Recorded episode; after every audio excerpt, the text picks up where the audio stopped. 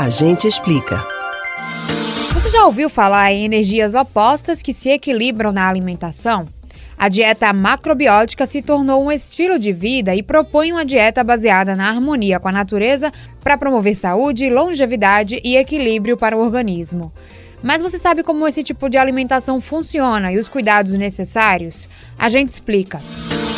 A dieta macrobiótica é relativamente nova e se baseia na medicina tradicional chinesa Yin e Yang, onde há dois tipos de energias no universo que existem lado a lado e são consideradas complementares e opostas, fazendo bem ou mal. Alimentos que incluam açúcar branco, mel, cafeína e álcool, por exemplo, são considerados extremamente yin.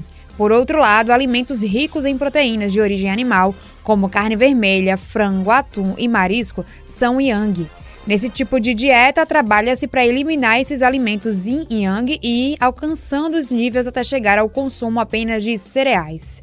Por ter como princípio um contato com a natureza, os adeptos consomem cereais, vegetais, grãos, sementes e frutas. A única proteína presente na dieta é o peixe.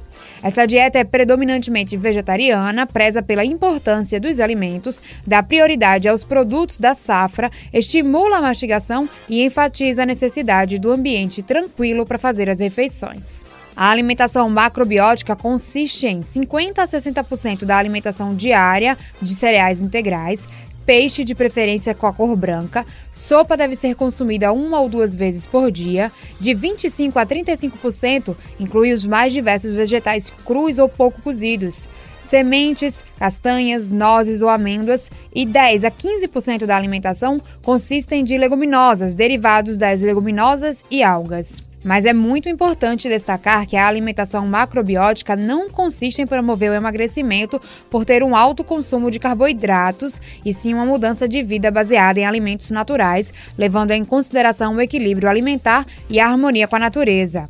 A dieta das sementes pode excluir alimentos e nutrientes importantes para o bem-estar do seu corpo, fazendo com que os adeptos tenham uma carência nutricional. Por isso, antes de se adequar à alimentação macrobiótica, procure um especialista para analisar as suas necessidades nutricionais. Você pode ouvir novamente o conteúdo do Agente Explica no site da Rádio Jornal ou nos principais agregadores de podcasts, Spotify, Google e Apple Podcasts. Camila Brandão para o Rádio Livre.